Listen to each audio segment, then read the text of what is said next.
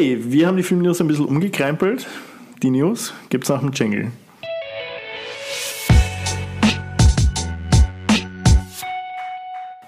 So, wir haben uns entschieden, die Filmnews ein bisschen anders anzugehen, weil es war bis jetzt immer wahnsinnig viel. Also ich glaube, wir hatten teilweise bis zu 30 Titel, die wir vorgestellt haben ja. und wir haben sehr kurz drüber geredet und es waren einfach Sachen, die halt ins Kino kommen, auf Netflix kommen, auf Prime kommen. Und jetzt haben wir uns gedacht, nein, wir reden einfach über die Sachen, auf die wir uns wirklich freuen. Ja, also wir wollen auch unseren Enthusiasmus ein bisschen äh, hier weiter, weitergeben. Und ja, in dem Sinn starten wir einfach. Wir haben es ja. halt wieder gegliedert nach Kino, Netflix und so weiter, damit sich jeder gut auskennt äh, und wir nicht durcheinander springen. Fangen wir gleich mal mit dem Kino an. Gut, du hast zwei Filme ausgesucht. Genau, also zwei Kinofilme, auf die ich mich besonders freue. Also April wird ein cooler, cooler Monat für mich zumindest, weil unter anderem die Northman ins Kino kommt. Das ist der neue Film von Robert Eggers. Mhm. Auf den habe ich auch richtig Bock, wegen Lighthouse. Lighthouse, nein, ich finde The Lighthouse und The Witch, also beide, die beiden Filme, die er davor gemacht hat, super cool. Ja, der Film ist ein, wird gepitcht als Wikinger-Rache-Epos. Er, er wurde geschrieben von Robert Eggers gemeinsam mit einem isländischen Poeten, der Sion Sigurdsson heißt Geiler Name. Richtig geiler Name, also da bin ich gespannt, was die, was die Story hergibt. Ich wollte noch nicht viel drüber lesen, weil ich habe über Lighthouse auch nichts gelesen, ich habe über The Witch nichts gelesen und beide haben mich vom Hocker kaut. Und ja, es ist der erste Film von Robert Eggers, der nicht von A24 ist. Wir haben extra vorher noch geschaut. Das ist von Focus Entertainment. Ist, glaube ich, auch das größte Budget, das er jetzt zur Verfügung hatte ich glaube, das beläuft sich jetzt auf 60 Millionen, also wenn wir in Hollywood sehen, ist das eher so ein Peanut, ja. Peanut, aber trotzdem mit Budget eher. Es spielen auch sehr namhafte Schauspieler mit, also William Dafoe ist wieder mit dabei, wie bei The Lighthouse, Anya Taylor-Joy ist dabei, wie bei The Witch, Ethan Hawke spielt mit und nice. die Hauptrolle wird angeblich von Alexander Skarsgård gespielt. Wieso angeblich? Du hast gar weil, nichts geschaut, keine Trailer, nichts. Keine, keine gar, okay. Ja, genau, weil wir weil man eben noch nicht weiß, was mit dem Titel Hero passiert. Und ich könnte mir gut vorstellen, dass da die ein oder andere Überraschung auf uns wartet. Also wurde, wurde so gemunkelt. Kommt am 21.04. in die Kinos, also noch drei Wochen. Aber das ist definitiv der Film, auf den ich mich am meisten freue im April. Gut, machen wir mit einem Film weiter, der für mich jetzt eher ein Highlight ist, weil es, ähm, ich, ich, weiß nicht, ob es dann wirklich jetzt eine abgeschlossene Trilogie wird, aber fantastische Tierwesen. Es wird fünf Teile geben. Ah, shit, okay. Ja. Ich, ich habe gehofft, es ist jetzt endlich äh, wirklich vorbei und man kann sich wirklich alles auf einmal gönnen. Das ist nämlich auch der Grund, warum ich es cool finde. Also es kommt jetzt Dumbledores Geheimnisse. Der erste Teil war ja fantastische Tierwesen und der zweite Teil war Grindelwalds Verbrechen ich kann mich noch erinnern, ich fand den ersten richtig cool, an den mhm. zweiten kann ich mich gar nicht mehr erinnern, außer ans Ende. Das ähm, Spoiler Alert spielt ja. in Österreich. Und jetzt habe ich halt gesehen, dass im, im Cineplex, also für alle, die Cineplex nicht kennen, ist halt so die größte Kinokette in Österreich. Die haben halt jetzt ein Triple Feature. Eins, zwei, drei. Und darauf freue ich mich schon richtig. Vielleicht ist der zweite Teil ja noch besser, weil man ihn so im Kontext von der ganzen ja. Trilogie sieht. Also, es ist ja keine Trilogie, es ist ja eine äh, Quintologie, wird das dann. Voll fünf, ja. Mhm. Ja, auf das bin ich richtig gespannt und habe auch noch gar keine Trailer geschaut, nichts. Also ich möchte mich da wirklich überraschen lassen. Harry Potter ist halt so ein, so ein Riesen. Also, für, weißt du, ich glaube, für unsere Generation ist Harry Potter das, was vor über 100 Jahren so die Grimm-Märchen zum Beispiel waren. Das sind einfach unsere, von unserer Generation die, die Märchengeschichten. Ja, also Harry Potter hat unsere Generation definitiv geprägt und was, mhm. was, was mich halt auch freut, die Generation nach uns hat auch genug Potterheads noch dabei, ja. die das einfach auch einen, die nächste Generation weitergeben werden. Also wie die Grimm-Märchen. Wie die Grimm-Märchen, ja. Ich bin gespannt, ob die dann auch irgendwann so verwässert werden, weil die Grimm-Märchen, wie wir alle wissen, mhm. sind ziemlich fucking bloody und die wurden dann halt sehr abgeschwächt so wie wir sie in der Schule lernen, beziehungsweise wie sie uns von unseren Eltern erzählt wurden. Ich bin gespannt, ob dann Harry Potter auch verbessert wird und dann ja, war Voldemort eh, kein Mörder ist, sondern irgendwie. Ja, wo, wobei ich Harry Potter eh schon immer, also zumindest die Verfilmungen sehr family-friendly fand. Das stimmt. Ich fand ja. die Bücher teilweise schlimmer. Ja. Aber ja, bin auf jeden Fall richtig gespannt. Ja, vor allem, und, ich bin ja. auch gespannt, weil vor allem der zweite, der ich meine, ich habe ihn, glaube ich, dann auch als Home Release nochmal geschaut, aber der hat mich nicht so umgehaut. weil sie halt die ganze Zeit nur Handlungsstränge aufmachen und keine schließen. Aber ja, es soll ja ein fünfteiliges Epos werden, also ich verstehe es irgendwo. Aber diese Releases alle paar Jahre, da muss man immer Teil 1, 2, 3 nochmal schauen. Deswegen finde ich es auch super cool, dass das Triple Feature zu uns kommt. Und eines in Bezug auf diesen Film sollten wir auch noch ansprechen, und zwar, es gibt keinen Johnny Depp mehr, sondern Grindelwald ist jetzt Mats Mikkelsen. Voll, voll, voll. Ich, ich weiß nicht, wir, wir machen jetzt einen kurzen Spoiler-Alert, ja, also wirklich nur 10 Sekunden versprochen. Aber das heißt, wir haben jetzt im Endeffekt Colin Farrell, Johnny Depp, Mats Mikkelsen, das ist schon heftig. Es ist so ähnlich wie bei das Kabinett, äh, das Kabinett von Dr. Parnassus, wo Heath Ledger gestorben ist während den Dreharbeiten und Colin Farrell, Johnny Depp und ich glaube Jude Law jeweils seine Rolle gespielt haben in diesen verschiedenen Welten, in die sie eintauchen. Also hier ist es halt leider nicht, nicht so eine schöne Geste, dass sie halt unbezahlt ein, eine Rolle annehmen, sondern Johnny Depp wurde die Rolle sozusagen abgenommen, mhm. beziehungsweise er wurde dazu genötigt, die Rolle abzugeben. Ja, Hollywood-Studiosystem, da passieren solche Sachen leider. Ja. Aber man muss auch sagen, Mats Mikkelsen, also es gibt kaum jemanden, der einen Bösewicht besser verkörpern kann als er. Ich bin mir relativ sicher, es gibt nichts, was Mats Mikkelsen nicht verkörpern kann, weil er ist einfach einer der besten Schauspieler und Johnny Depp halt eben auch. Wahnsinnig also. gut, aber, aber ich muss sagen, eben wirklich so dieser klassische Villain, also das hat er so gut drauf weiß nicht, ich finde die, die, die Mats Mikkelsen-Rollen, die er zum Beispiel in Die Jagd oder Der Rausch spielt, immer dieser irgendwie so Verlierer mit Herz. Ich finde, die Pass sind ihm besser auf den Leib geschneidert als die Bösewichte. Ich weiß nicht wieso. Die, die ich glaube, ich habe einfach dann so Hannibal in meinem Kopf. Also okay, ja. Hannibal war fucking awesome. Ja. Und da hat er das richtig gut hingekriegt. Aber auf jeden Fall, wenn er, wenn er diese Hannibal-Vibes jetzt da reinbringen kann in die Grindelwald-Rolle, dann war es, glaube ich, ein guter Trade-off, Johnny Depp ja, wobei ich, ich, ich hätte halt wirklich gern gesehen, was Johnny Depp noch mit, mit, mit Grindelwald gemacht hat, weil.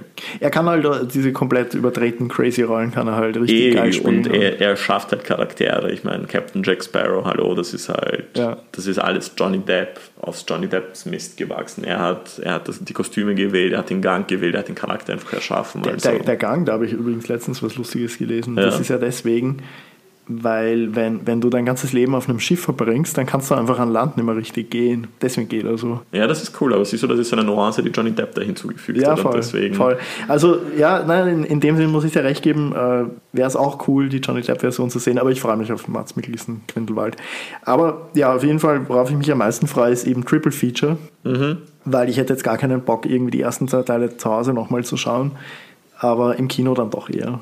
Also ja. das ist dann einfach eine Experience. In IMAX, ja. ja. Man muss nur schauen, dass die hoffentlich noch vor sind. Ja, ich denke schon. Also gerade in der ersten Woche oder am Release Day zumindest. Genau, Release Day, äh, 6.4. Also Schon nächste Woche, wow. Nächste Woche, ja. Cool. Mal gleich Tickets reservieren. Ja, voll. Mhm. Nächster Film. Ein Film, auf den ich mich auch sehr freue. The Unbearable Weight of Massive Talent. Ein der, neuer der Nick Cage-Film. Der ist bei uns aber, glaube ich, einfach nur Massive Talent. Ja, worum, worum geht es in dem Film? Um Nicolas Cage und sein Massive Talent. Ähm, Nicolas Cage spielt sich selbst als abgehalfterter Hollywood-Star, der keine Rollen mehr kriegt, beziehungsweise dem auch das Geld ausgeht. Und er wird von einem Mafia-Boss aufgefordert, auf der Hochzeit seiner Tochter, glaube ich, irgendwie aufzutreten als Nicolas Cage. Und ja, so, so, das ist die Prämisse des Films. Und was dann noch auf uns zukommt, das werden wir dann im Film sehen. Ich bin ein großer Nicolas Cage-Film. Ich habe auch alle seine Direct-to-DVD-Filme gesehen. Jetzt erst vor kurzem Willy's Wonderland. Filmempfehlung. Nicolas Cage kämpft gegen von Dämonen besessene, ich weiß nicht, was das ist, so Tierroboter wie bei Five Nights at Freddy's. Schau, ich, ich glaube, man kann eines ganz klar sagen: vergiss Johnny Depp, vergiss Mats Mikkelsen. Nick Wirklich Cage. eine der größten Legenden in Hollywood ist einfach Nick Cage. Das ist unbestritten. Und hey, wann war der letzte, wann war es das letzte Mal ein Nicolas Cage-Film wirklich in den Kinos? Also, äh, woran ich mich erinnern kann, und das war auch der letzte, den ich gesehen habe, wo ich mir gedacht habe, wow, das war jetzt ein richtig geiler, guter Film, das ist Joe, und das war vor neun Jahren, glaube ich. Ja, aber den haben wir auf der Biennale gesehen, also ja, auf einem ich weiß Filmfestival. Nicht, ob der wirklich jemals im Kino war bei uns. Es war auch eher so ein Indie-Low-Budget-Film, aber der war echt gut. Ja, na, ich, Ich bin mir nicht sicher, welcher letzte Film wirklich ein, bei uns jetzt in Österreich, in unserem kleinen verschlafenen Land, ein Kino-Release bekommen hat. Ich könnte mir bei mhm. Pig vorstellen, dass der so an zwei Samstagen im Monaten gelaufen ist. Das ist der Film von 2019, der auch mhm. einen ziemlich großen Buzz bekommen hat. Aber ist auf jeden Fall cool, dass der jetzt bei uns ins Kino kommt und halt kein Direct-to-DVD und, und ja, und wir bin, dürfen, bin dürfen Nicolas Cage Craziness live auf der großen Leinwand erleben, also darauf freue ich mich schon sehr. Wann kommt der Film raus? Sag uns das um, Auch am 21.04., genauso wie The Northman. Nice, Double Feature. Double Feature, ja. Gut, gehen wir weiter zu Netflix. So, und das ist jetzt eine Serie, auf die Staffel freue ich mich schon so, so lange. Und zwar, es geht um die sechste Staffel von Better Call Saul. Hat ja eigentlich nichts mit Netflix zu tun, ist eine AMC-Serie, aber bei uns läuft es halt auf Netflix. Und die sechste Staffel ist jetzt die letzte Staffel dieser Serie. Für alle, die es nicht kennen, es ist ein Spin-off von Breaking Bad. Es geht um Saul Goodman, ein Anwalt aus, aus der Serie, ein ziemlich crazy Anwalt, der sehr unorthodoxe Methoden verwendet. Und in Better Call Saul geht es um seine Verwandlung von Jimmy McGill, was sein bürgerlicher Name ist, hin zu Saul Goodman, was da auf diesem Weg eben alles passiert, in die Dinge, in die er verstrickt wird. Und man erfährt teilweise auch coole Backstory zu Breaking Bad. Also ist wirklich eine Wahnsinnsserie. Ich finde sie stellenweise besser als Breaking Bad. Sie ist extrem langsam, muss man auch dazu sagen. Also jeder, der nicht auf langsame Serien steht, die sich wirklich über Staffeln hinweg entfalten, äh, sollte die Finger von der Serie lassen. Aber jeder, der sich auf sowas einlassen möchte, klare Empfehlung. Ich werde auf jeden Fall alle Staffeln davor nochmal schauen. Kevin, du hast ja auch gemeint, du wolltest jetzt irgendwie Breaking Bad, El Camino was ein Spin-off-Film zu Breaking Bad ist. Mhm. Und dann Better Call Saul schauen. Ja, also ich warte grundsätzlich, weil ich habe jetzt auch schon viel, viel eben von dir und von anderen Freunden gehört. Better Call Saul ist so gut, ist so gut. Ich habe ja angefangen, die erste Folge zu schauen, mhm. wie sie frisch draußen war, wie sie Premiere gefeiert hat, vor glaube ich sieben oder acht Jahren. Mhm. Und ja, nicht mal die habe ich geschafft, weil es mir teilweise zu trocken war alles. Und ich habe aber das Bedürfnis, Breaking Bad unbedingt nochmal zu schauen, schon seit Jahren. Und wenn Better Call Saul jetzt wirklich dem Ende sich nähert, werde ich mit Breaking Bad anschauen, so dass ich dann perfekt nahtlos übergehen kann und wirklich dieses ganze Universum in mich aufnehmen kann. Also darauf freue ich mich jetzt auch schon, ja. Ja, also es wird wirklich. Wie viele äh, Folgen wird die haben? Puh, äh, es waren bis jetzt immer 10, die hat mehr, ich glaube 13. Schauen wir mal nach. Staffel 6 hat Jawohl, super Fan. 13 Folgen nice. auswendig gelernt. Äh, ja, also da bin ich super gespannt. Eine weitere Serie, äh, genau, kommt am 19.04. Äh, Woche für Woche halt. Also es ist eben, wie gesagt, keine klassische Netflix-Serie von Netflix, wo einfach alle Folgen auf einmal kommen, sondern 13 Wochen. Kommt Woche in Woche, das heißt 13 Wochen sind drei gute Monate. Mhm. Also irgendwann im Juni ist sie dann aus, die Serie. Im Juli. Juli sogar. Oh, shit. Das wird noch dauern. Gut, eine andere Serie, das ist eine Netflix-Serie, da kommen alle Folgen sofort raus. Auf die bin ich auch mega gespannt, ist Russian Doll. Da kommt jetzt die zweite Staffel am 20.04. Das ist eine Serie, die kann man eigentlich an einem Nachmittag schauen. Also die hat ähm, acht Folgen, glaube ich, jeweils so eine halbe Stunde. Ich möchte eigentlich gar nichts dazu sagen zu der Serie. Schaut sie einfach, sie macht Spaß. Sie bringt einem zum Lachen, sie bringt einem zum Nachdenken es geht so ein bisschen um, um das Leben an sich und was man damit anfangen sollte und wie man sich verhalten sollte, um äh, am Ende vielleicht ein gutes Karma zu kriegen, sagen wir so. Äh, mehr, mehr mag ich jetzt wirklich nicht dazu sagen. Es wäre alles schon ein Spoiler, also es passiert eh der, der erste What the fuck-Moment so nach 15 Minuten, glaube ich. Und auf dem What the fuck-Moment baut auch dann die ganze Prämisse von der Serie auf und deswegen möchte ich es jetzt gar nicht, gar nicht vorwegnehmen.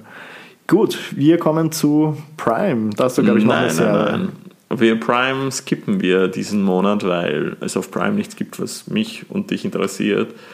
Ähm, ich habe noch einen Netflix-Film, mhm. The Bubble heißt er, ist der neue Film von Judd Apatow und ich mag so ziemlich jeden Judd Apatow-Film, den er gemacht hat, weil er halt diesen coolen Juvenile Humor hat, äh, den wir hier auch im Podcast haben und auch bei uns in der Firma.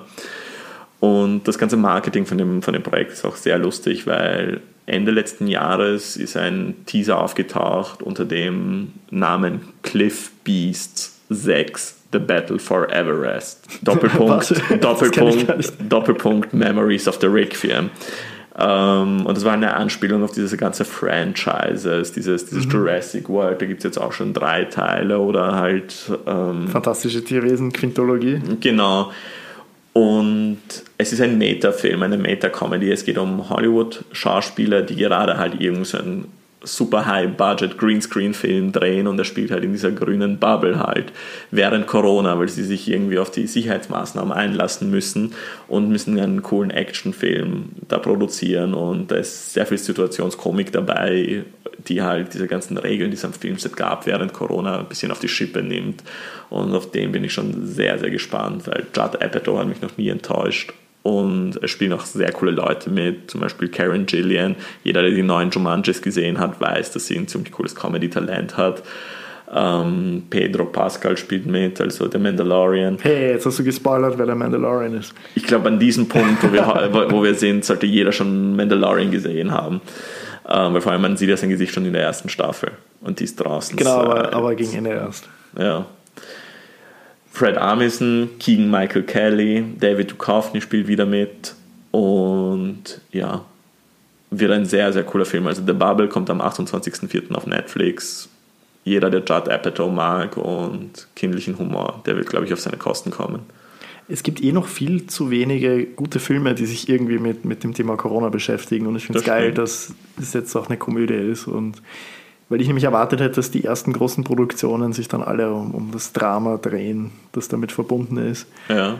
Aber was Lustiges draus zu machen, das ist auch äh, sicher eine Challenge, aber ich glaube, dass er es hingekriegt hat. Denen, weil vor allem, was Judd Apatow auch gut kann, ist, er kann halt Drama und, und Comedy sehr gut miteinander äh, verbinden und sehr gut damit, damit, damit spielen, wie zum Beispiel bei Funny People.